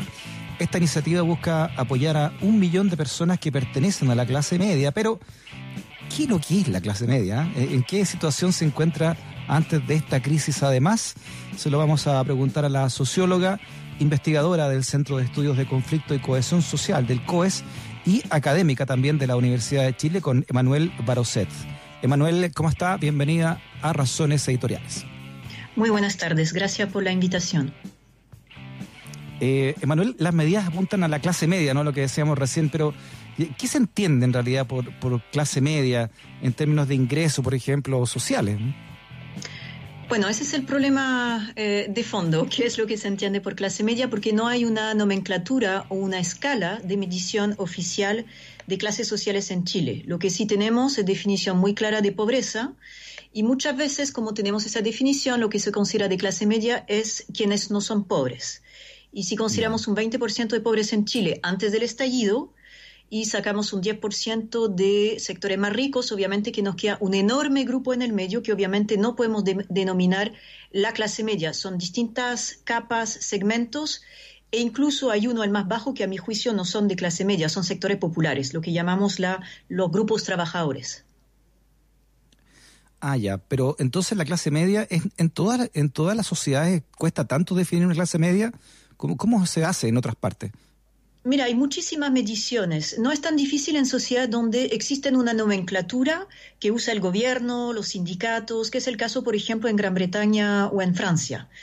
Eh, acá en América Latina se tiende a usar más bien, para el caso de Chile, pero también a nivel continental, mediciones de ingresos. Entonces, una definición bastante laxa, que es la que usa el gobierno, dice que son hogares que ganan entre 600 mil y 2 millones y medio de pesos, ya el hogar completo. El problema para el caso de Chile es que esos hogares que ganan 600 mil pesos están en realidad muy cerca de la línea de pobreza. Y en realidad, como no hay una nomenclatura oficial, cuando uno habla de clase media, es como una especie de ideal de llegar a algo más consolidado. Y todos esos sectores que están entre los 600.000 y el millón, que es eh, un gran número de hogares en Chile, en estricto rigor no son de clase media. Yo creo que las medidas apuntan en parte a ese grupo y en parte a un grupo un poquito eh, mejor posicionado, pero que no tiene en este momento contrato de trabajo eh, estable. Lo único que van a quedar fuera de la crisis son quienes tienen contratos más estables. Claro, pero ahí también se habla como de varias clases medias, ¿no? Clase media baja, media media, media alta. Sí, exacto. Son formas también que la gente tiene para eh, referirse a sí misma. Es decir, cuando tú le preguntas a la gente en Chile eh, con qué grupo social se identifica, así como en una encuesta muy a la rápida, efectivamente mucha gente te va a decir soy de clase media. Hasta el presidente Piñera dijo que era de clase media, ¿no? Y tenemos muchas comprensión de fantasía. También eh, te acordarás mm. cuando Andronico Luxic dijo que la clase media tenía residencia en el litoral y salía de vacaciones al extranjero. En realidad hay bien poco conocimiento de dónde cada uno se ubica en la estructura social y el tema que muchos de los grupos que no eran sujetos de política social, que por lo demás en Chile estigmatiza mucho, eh, no saben muy bien dónde ubicarse. Uno sabe si es sujeto o no de política social en Chile. Y ahora con este nuevo mundo de la pandemia, en que hay que definir quiénes van a beneficiarse de algunos, algunas ventajas o préstamos, obviamente que nos regresa esa pregunta de finalmente quiénes son los sectores de clase media. Sí, estoy, estoy leyendo acá un tuit de la Fundación Sol, eh, Emanuel. Dice, un país se desarrolla cuando los hogares pueden llegar a fin de mes con su salario. Dice que en Chile el 50% de los trabajadores o trabajadoras gana menos de 400 mil pesos líquidos, el 50%, y solo el 20% gana más de 750 mil pesos líquidos. Sí, eso lo sabíamos antes del estallido. Es una de las razones también por las cuales el estallido fue tan fuerte, que una mezcla entre problemas de las eh, bajas pensiones, bajos sueldos, eh, mucha precariedad laboral. Hay que recordar que Chile es uno de los países donde hay más rotación en los puestos de trabajo. Entonces, como vimos bastante inflación en los últimos años, bueno, no a los niveles de los años 60 u 80, obviamente, pero hemos visto que en los tres últimos años, antes de la, del estallido, ya le costaba bastante más a las familias llegar a fin de mes, ya estaban endeudadas, porque para el caso de mm. Chile uno se endeuda para muchas cosas que son necesarias, como por ejemplo el crédito hipotecario, pero también para otras cosas que en otros países son cubiertas por el Estado, como la educación y la salud. Y ahora además las familias se endeudan para muchas otras cosas como la vivienda y ahora con la pandemia para cubrir gastos que son de primera necesidad como la alimentación y la calefacción. El problema ahora en la pandemia es que las familias de sectores bajos, trabajadores, no pobres, pero bajos y trabajadores, más clase media, más baja o más media, efectivamente se ven en un momento en que está eh, lloviendo sobre mojado, porque ya tenían dificultades en el momento del estallido y antes, razón por la cual tenemos el estallido en octubre. Entonces, eh, hoy en día la situación se hace muy difícil porque efectivamente muchos están ya sobreendeudados y no para consumo suntuario, no para renovar la televisión, sino que para bienes básicos o para cosas que son de la vida cotidiana como la educación y la salud. Mira, a propósito de lo que tú hablas de, deuda, aquí también tengo cifras que da a conocer la Fundación Sol. Mira, el 75% de los hogares en Chile están endeudados. El 75%. El 82%, o sea, 11,5 millones de personas, de los mayores de 18 años están endeudados. Casi 5 millones de personas se encuentran con deudas morosas y 635 mil personas están endeudadas con la banca por estudiar en la educación superior. Sí, eso es un problema en Chile que había sido detectado hace muchísimo tiempo, ¿no? Es un poco como se dice que ahora descubrimos que eh, la gente vive nada, que es más pobre de lo que se pensaba o que está más endeudada de lo que se pensaba. En realidad todo eso lo sabemos hace mucho tiempo. El tema es que para el caso de Chile hubo durante 30 años una fase de crecimiento económico que es muy especial en América Latina. En general, los países de la región no han pasado más de 10 años de crecimiento económico antes de tener una crisis. En el caso de Chile, estos 30 años de bonanza sostenidos por la venta del cobre al extranjero, particularmente a China, ha significado esa idea de que el crecimiento económico iba a seguir. Y claro, endeudarse en tiempos de crecimiento económico ¿Por qué no? Hasta cierto nivel, obviamente. Y es normal endeudarse, por ejemplo, en el tema hipotecario. Pero obviamente cuando uno se endeuda en todos los ámbitos de la vida, mm. eh, cuando hay un choque externo o un choque familiar, se pierde el estatus. Y eso la verdad que mucha gente lo había dicho mucho antes eh, de incluso del estallido, es decir, hace más de 10 años que eh, quienes trabajamos sobre los sectores medios, eh, señalamos que son altamente vulnerables, altamente precarios y que no van a resistir a un shock, pensando más bien en la baja del precio del cobre, ¿no? porque nadie preveía una pandemia. Eh, pero lo que está claro es que ninguno de los hogares que se pensaba que podrían eh, tolerar un shock económico un poco complejo, pero no tan complejo como la pandemia, en realidad ninguno puede sostener lo que está pasando ahora. Además, la crisis que vivimos en Chile está durando más tiempo, por ejemplo, que en Europa, que el confinamiento fueron dos meses. Acá vamos hacia cuatro meses de confinamiento eh, y la verdad que es bastante tarde también para prever medidas para todos estos sectores que no eran los sujetos habituales de la política social.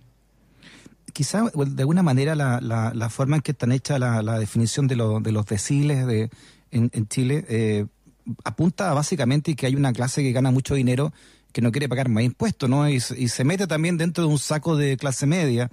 En Estados Unidos, para conseguir datos de los servicios de impuestos internos nacionales, que son datos que registran no solamente ingresos, sino que patrimonio, eh, cuentas eh, en varias partes. Esos datos no los tenemos en Chile. Hay un solo trabajo del 2013 que se llama la parte del León, donde accedieron a estos datos, pero agregados. Y eso es una deuda pendiente que el Servicio de Impuestos Internos tiene con la comunidad de científicos nacionales para que sepamos efectivamente qué pasa con la élite. Sabemos que hay una enorme concentración de la riqueza en Chile. Sabemos que los ingresos son regresivos. Sabemos que no hay sistema solidario.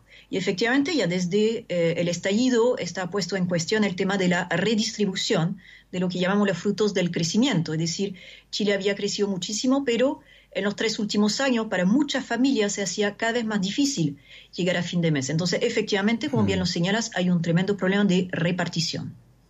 Sí, fíjate que conversamos un tiempo acá, eh, Manuel, con, eh, con Enafre Golet, ex tesorero general de la República, y él confirmó esta, este estudio de que, de que prácticamente un 1% de, de estos súper ricos son dueños de prácticamente un tercio del PIB chileno. Sí, es eh, una diferencia eh, brutal, incluso superior a la de Estados Unidos, obviamente muy superior a Japón o países europeos, donde eh, por sistema de impuestos se saca una taja, no necesariamente enorme, pero importante, en los sectores altos de la sociedad y se redistribuye hacia abajo. Esto no existe en Chile, no tenemos un sistema solidario de impuestos. Existe el IVA, gran parte de las políticas sociales son financiadas también por la bonanza del, cobre, pero no hay un sistema eh, solidario. Hay una serie de justificaciones al respecto, ¿no? Eh, se escucha mucho a los empresarios decir, bueno, pero eso no importa porque nosotros creamos empleos.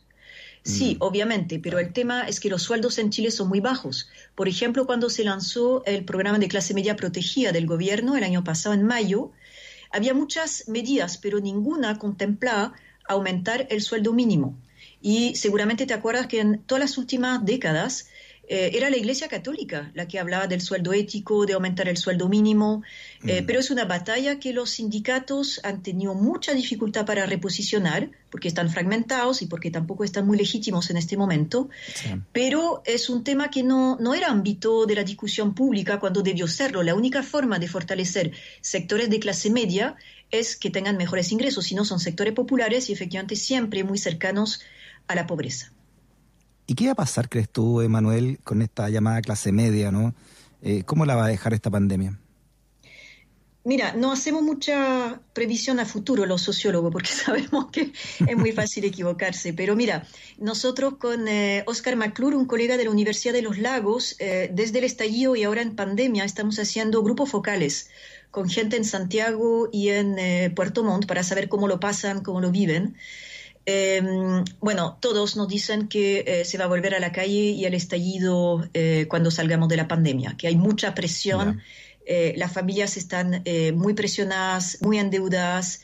En general, muchas veces las mujeres han perdido sus empleos porque han tenido que cuidar a los niños, porque no los pueden pasar a las abuelas para cuidarlas. Muchos hombres han tenido que cambiar de trabajo. es decir, la presión se está acrecentando y ya veníamos con el estallido de octubre. Por lo tanto, lo que nos dicen las personas de los sectores más bajos, sectores populares, trabajadores y clase media baja o incluso clase media media, es que eh, se va a volver a la calle cuando eh, se pueda salir. De hecho, han habido bastantes protestas en este tiempo que no han estado muy em, cubiertas por los medios, digamos, que sabemos mm. que también hay una, un problema de concentración de los medios en el caso de Chile. Em, así que seguramente muchos van a volver a la protesta y si no, bueno, habrá que ver hasta qué punto las medidas del gobierno, ahora que apuntan más al endeudamiento que realmente a la transferencia de recursos, va a ayudar a esos sectores, pero ya vemos bastante rechazo eh, en los medios, en las redes, respecto de que esto es más deuda y no más apoyo. Entonces, eh, bueno, habrá que ver en los próximos días hasta qué punto alivia o no a esas familias, pero efectivamente muchas van a tener que eh, sacar a los niños de los colegios eh, subvencionados, van a tener que restringir em, gastos de distintos tipos, así que se nos viene un tiempo eh, bastante complejo. Y por último, Manuel, ¿no? a manera también de resumen y después de todo esto que hemos hablado de la situación en Chile, estas medidas que propone el gobierno, según la oposición, apuntan a más endeudamiento, ¿no? de, un grupo que ya está, como hemos conversado, muy endeudado, que es la clase media. ¿Qué te parecen a ti eh, puntualmente estas medidas y por dónde deberían, crees tú, orientarse las políticas públicas en este sentido? A ver, el problema es que diseñar políticas públicas en caso de emergencia efectivamente es deuda pública. Y uno de los grandes problemas que tiene Chile, y yo creo que una de las razones por las cuales muchos economistas o en el gobierno no quieren soltar mucho más, es el miedo a la inflación. Mucha gente no recuerda eh, esos periodos de inflación, pero son periodos traumáticos para la población. Cuando la gente se intenta ahorrar, se desvalúa el valor de sus ahorros, eh, ahorra dinero y eh, no le rinde para comprar.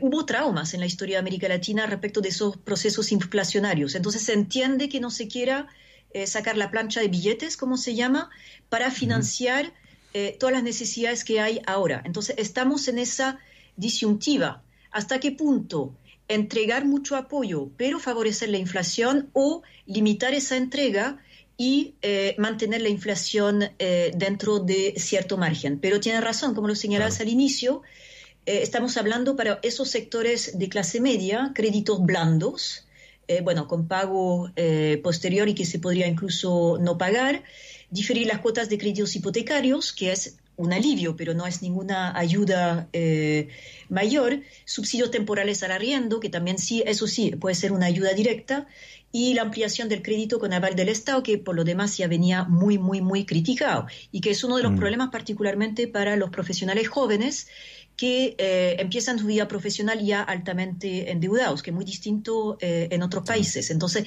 les cuesta además endeudarse para un crédito hipotecario.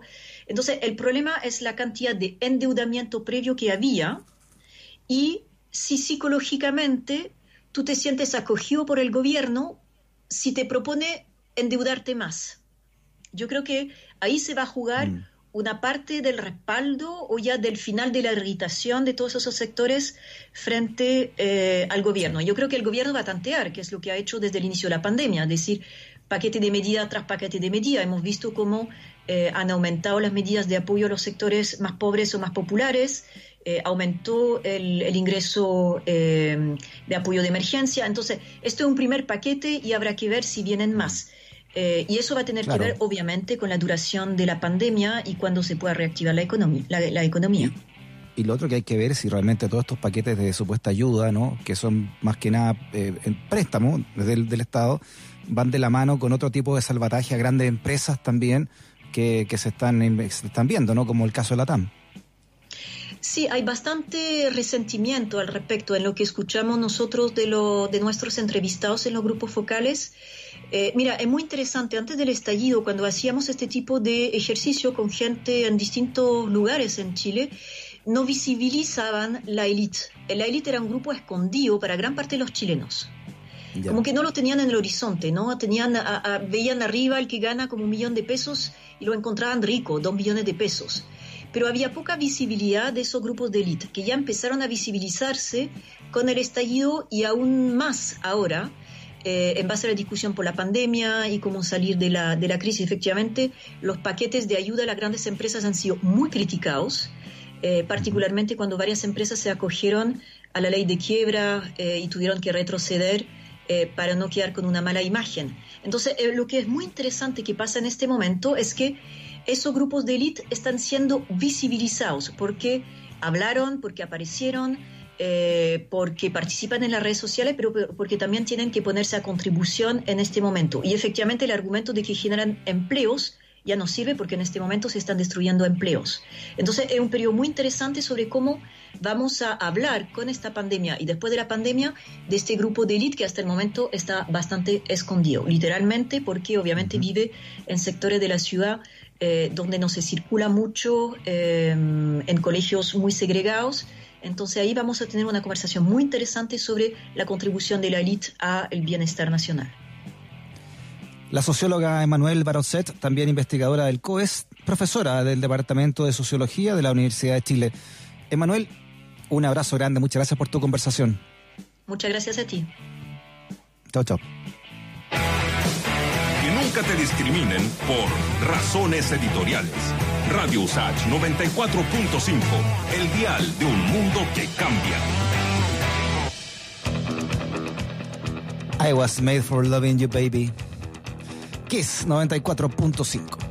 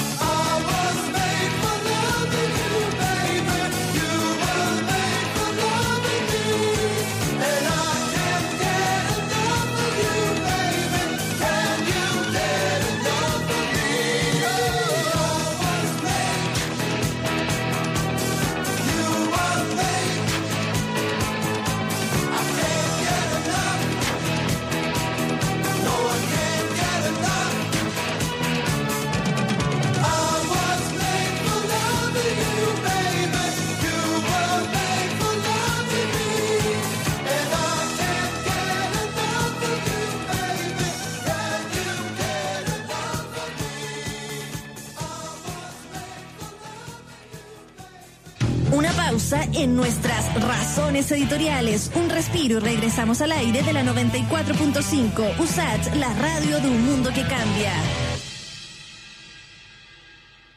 El Instituto Nacional de Derechos Humanos y Radio USAT te recuerda los derechos que tienes en tiempos de cuarentena. ¿Sabías que el Estado debe garantizar a toda la población el cuidado de la salud mediante la prevención, detección y tratamiento oportunos y sin discriminación? Debes recibir información de calidad, medidas sanitarias efectivas y acceso a los bienes que protegen la salud, como el agua. En tiempos de emergencia, el INDH promueve y protege tus derechos. Colabora Radio USAT. De números, siempre saludable hablar de historia. De lunes a viernes, desde las 9 de la noche, te invitamos a La Hora del Museo. 60 minutos para conversar y reflexionar con escritores destacados sobre sus libros e investigaciones. Conduce el periodista Luis Cruz. La Hora del Museo, de lunes a viernes desde las 21 horas, un programa del Museo Histórico Nacional y USACH 94.5, la radio de un mundo que cambia gracias a su historia. Ya estamos de vuelta en Razones Editoriales 94.5 USAT, la radio de un mundo que cambia. Vámonos con Stuck in the Middle con Steelers Wheels 94.5.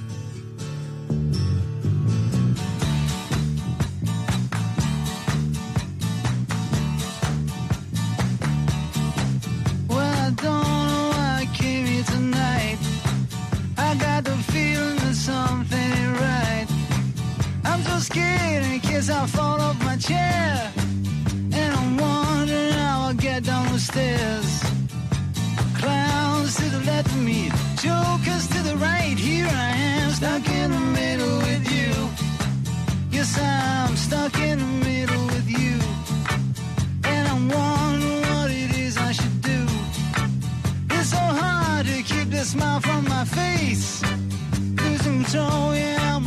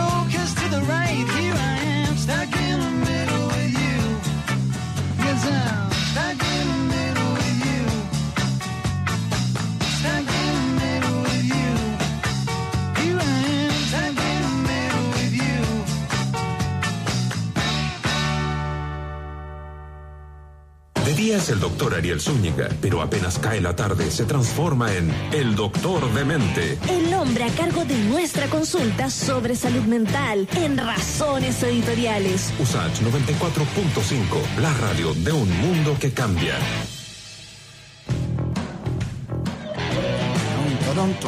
Un lunes por medio tenemos eh, hora con el doctor de mente, ¿ah? con el psiquiatra Ariel Zúñiga. ¿Cómo está Ariel? ¿Cómo estás, Freddy? ¿Qué tal? ¿Cómo, cómo va la pandemia? Aquí estamos, cuidándonos, cuidándonos y atendiendo mucha gente. Ah, sí, ¿ah? Sí. ¿Se, se atrevería, eh, doctor Zúñiga, a darme un porcentaje de cuánto han aumentado eh, sus, eh, su- no sé, su, su consulta, ¿no? Lo clínico en materia de psiquiatría. En psiquiatría yo, una estimación baja es que ha aumentado un 50%. Mira. Eso es mucho. ¿Y, cu- y cuáles son los principales, los principales síntomas por los cuales están llamando, doctor? El principal síntoma es por angustia y todos los derivados de la angustia. Mm, Trastornos de pánico, ansiedad generalizada, estrés agudo, insomnio. Eso es lo más frecuente. ya. Trastornos obsesivos. Los trastornos obsesivos están absolutamente descompensados. Sí. Do- doctor, ha estado muy en la palestra eh, la, la salud del presidente. Sí. Eh, ¿qué, qué es lo que podría estar eh, teniendo? Yo sé que es difícil dar un diagnóstico así público y todo, pero, pero lo- a través de lo- los movimientos espasmódicos que se, se le han ido agudizando, no sé si vio la imagen del, de- Sí, claro, del por entierro del su tío. No, muchas más, más imágenes además. Mira, es difícil hacerle un diagnóstico al presidente porque no él no es mi paciente, pero pareciera que esos movimientos que él tiene se deben a lo que se llama un síndrome de Tourette. Tourette, Ya. que es un síndrome donde eh, se vienen estos, momentos, estos movimientos complejos, estereotipados, involuntarios, acompañados de eh, a veces eh, conductas un poquito irrefrenables, conductas un poquito impulsivas o bastante impulsivas y eh, de un cuadro obsesivo detrás de eso. Ya. Ah, o sea, Al este- puro esto jugar por los movimientos y las conductas a veces que, que se le ve, podría haber algo de ese tipo sin, sin poder asegurártelo, por supuesto, y guardando la mesura y el respeto que se merece el presidente de la República. Claro, este tipo de enfermedades, me imagino, ne- neurológicas son, son degenerativas en su, en su mayoría, ¿no? Claro, es una enfermedad degenerativa eh, que tiene componentes psiquiátricos bien importantes. Por O sea, esta afect- incontinencia impulsiva, muchas veces Ya. incontinencia verbal y la obsesividad repetitiva que tiene de base. Los movimientos involuntarios son más bien neurológicos. Perfecto. O sea, o sea alteran también el, el juicio. Claro. O sea, alteran el- el- la conducta, la conducta. Mm. Y a la larga podría haber alguna alteración del juicio. Pero estamos hablando de una hipótesis muy lejana, pre- preocupante en todo caso, de que nuestro presidente esté teniendo algún problema, ¿no? Claro, por eso hay sectores que, incluyendo médicos también, ¿no? que piden que se transparente su situación eh, de salud a través de Claro. un informe, ¿no? Claro, eh, yo no sé si qué, qué legalidad tiene eso y cómo se hace, porque nunca se ha hecho en Chile algo así. ¿verdad?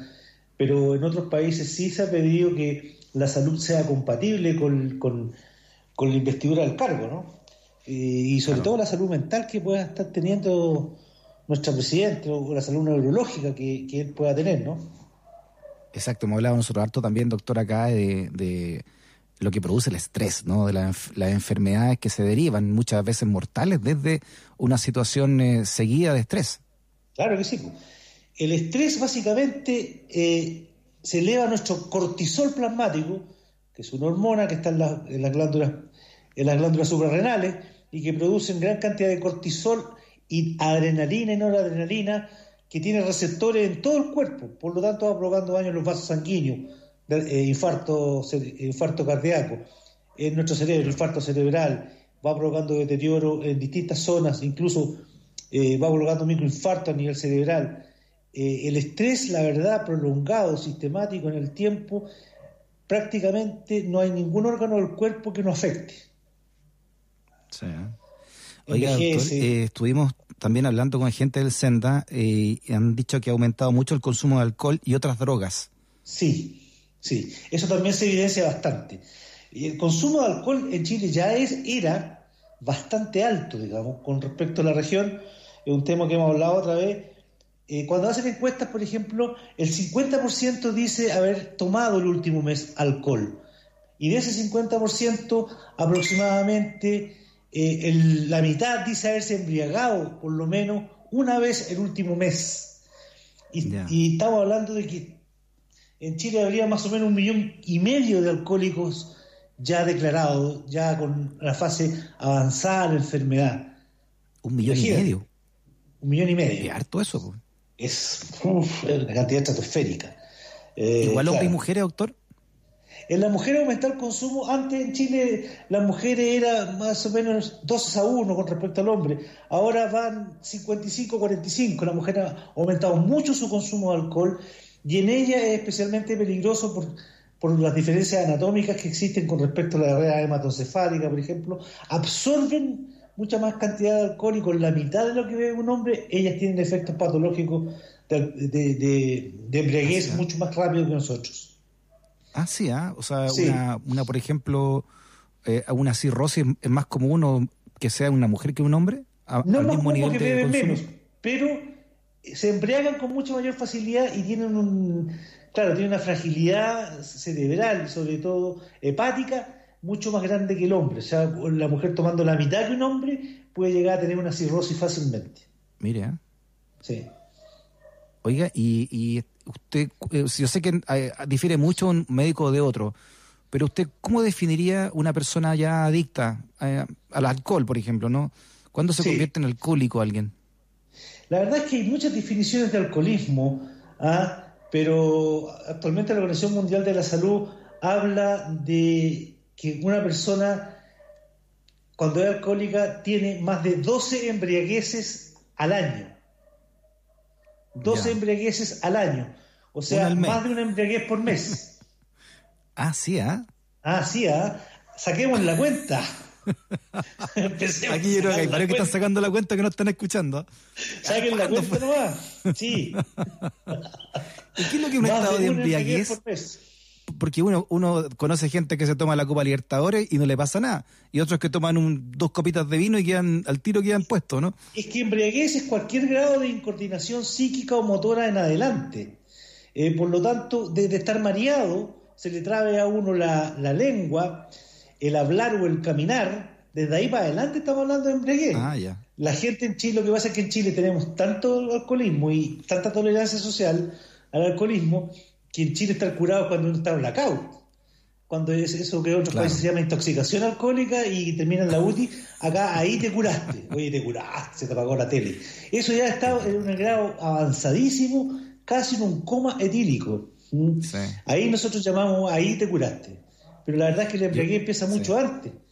Eh, cuando Carabineros antes nos hacía hacer el 4, caminar por una línea recta, cuando uno cruza esa línea, eh, ya está embriagado, digamos. Por eso se hacían esos test así rápidos antes, ¿no?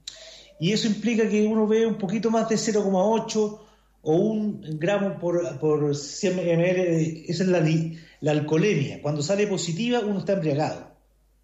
Puede que uno no lo note, dije, me tomé dos, tres traguitos, cuatro traguitos, pero eso ya implica un grado de embriaguez, de ahí para adelante hasta el blackout. Mira. Oiga, y eh, los que tienen la posibilidad de haber salido del país y, y estado en estos resorts todo pagado, yo creo que a muchos los chilenos que nos están escuchando le ha pasado que la gente que atiende los bares dice, ah, ustedes son chilenos, chileno. entonces le voy a servir más cargadita la, la- Claro, bueno, el, no sé, combinado chileno- que está haciendo, ¿no? El destilado que está haciendo.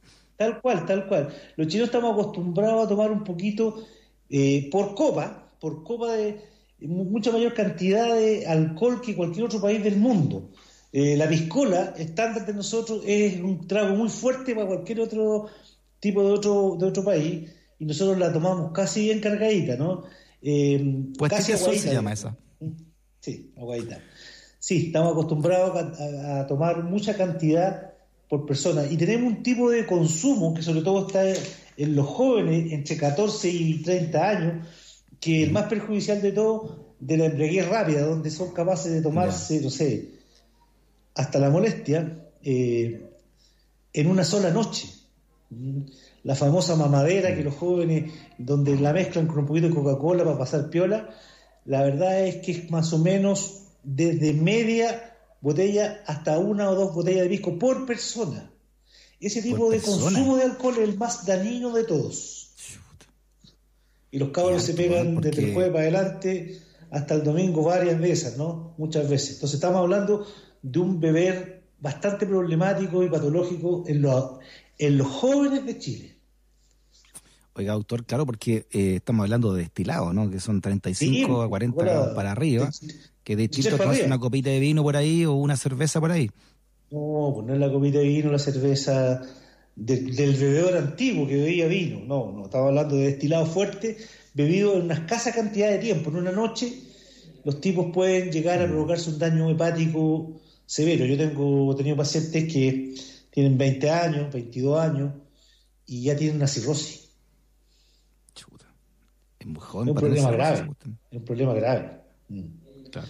El alcoholismo Ahora, es un problema muy grave por la cantidad de gente que, que consume, la tolerancia social que esto implica, Mm. eh, la falta de la falta de, de prevención, la edad de consumo de, de alcohol, lo subieron a los 18 años, pero en otros países es desde los 24 años, ¿eh? Mm. por ejemplo.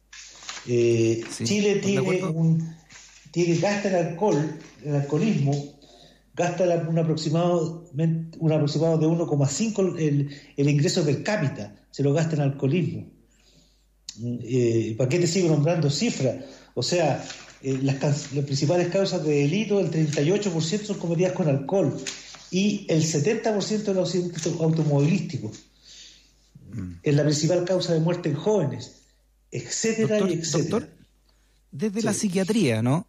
Co- ¿Convendría prohibir en cuarentena la venta de alcohol? ¿O tiene su lado también una- bueno, entre comillas, un consumo moderado de alcohol? Yo opino que, y esto es una opinión que no va a ser muy popular, que es la gran oportunidad de haber reducido el consumo de alcohol completamente. Yo sé que los dueños de botillería y, y no les va a gustar, pero a veces los negocios no son compatibles con la salud, ¿no? Yo creo que es la gran oportunidad para reducir completamente el consumo de alcohol, que lamentablemente en pandemia ha aumentado prácticamente al doble según estimaciones eh, subjetivas que uno tiene, porque la gente todos los días, ahora no es el jueves o el viernes y ahí para adelante, sino que todos los días está consumiendo alcohol como una forma de evasión, ¿no? Alcohol y otras hierbas. Oiga, me acuerdo que usted una vez me- nos dijo que los peligros de la marihuana, porque la marihuana se ha socializado como, como no está le- le- legislado al respecto, sino que está penalizado, en vez de educar se está persiguiendo, eh, lo, lo, lo mal que hace consumir marihuana antes de, antes de los 25 años. Claro, antes de los 25 años en la marihuana existe el riesgo de provocar cuadros psicóticos importantes, de provocar serios problemas en la memoria, y porque el, el- el sistema nervioso central no termina de madurar hasta los 24 años. Entonces, en esa maduración, la, eh, la marihuana que tiene más de mil sustancias, una de esas es el delta 9 tetrahidrocannabinol, que es el que, el que uno anda buscando para volarse, para e- e- este tipo de esparcimiento. Eh, pero hay otras muchas sustancias que provocan alteraciones en ADN y por lo tanto en personas que no han terminado de formar su sistema nervioso central, los 24, 25 años, puede existir graves peligros de que la persona tenga alguna enfermedad mental, psicosis, trastornos de pánico, etcétera. Me imagino que con el alcohol debe ser igual entonces, ¿no? Con el alcohol los igual, 25 por supuesto. Por el alcohol igual, por eso en muchos países eh, la edad de consumo empieza que, legal a los 24 años. Muy bien. Eh, por último, doctor, eh, ¿cómo, ¿cómo se trata una adicción, como por ejemplo al alcohol o, o a otras drogas? Lo que pasa es que muchas veces la- las adicciones son múltiples. Es muy difícil encontrar actualmente, sobre todo en la juventud, una persona que consuma solamente una droga. Que antes existía, porque en el tiempo antiguo hay que hablarle a la gente más joven, existían los marihuaneros, los buenos para el como separados en segmentos, ¿no? Eh, hay- según como el estilo y la personalidad de cada persona. Actualmente los jóvenes consumen de todo. Una salida de un joven implica fumarse un pito, eh, tomarse un buen copete antes de salir a, carretear, incluso lo mezclan con anfetamina, con metanfetamina, con éxtasis, e incluso le echan Viagra, por si acaso. Entonces se provocan unas bombas Molotov impresionantes. Por lo tanto, actualmente se habla de poliadicciones, múlti- adicciones múltiples, las cuales implican que hay eh, tratarlas muchas veces alejadas de su casa, internado en clínica o muchas veces en comunidades terapéuticas que están fuera de Santiago o fuera del país, muchos han ido, para estar aislados de los proveedores, de los dealers y poder sanarse, porque la única forma es tener abstinencia.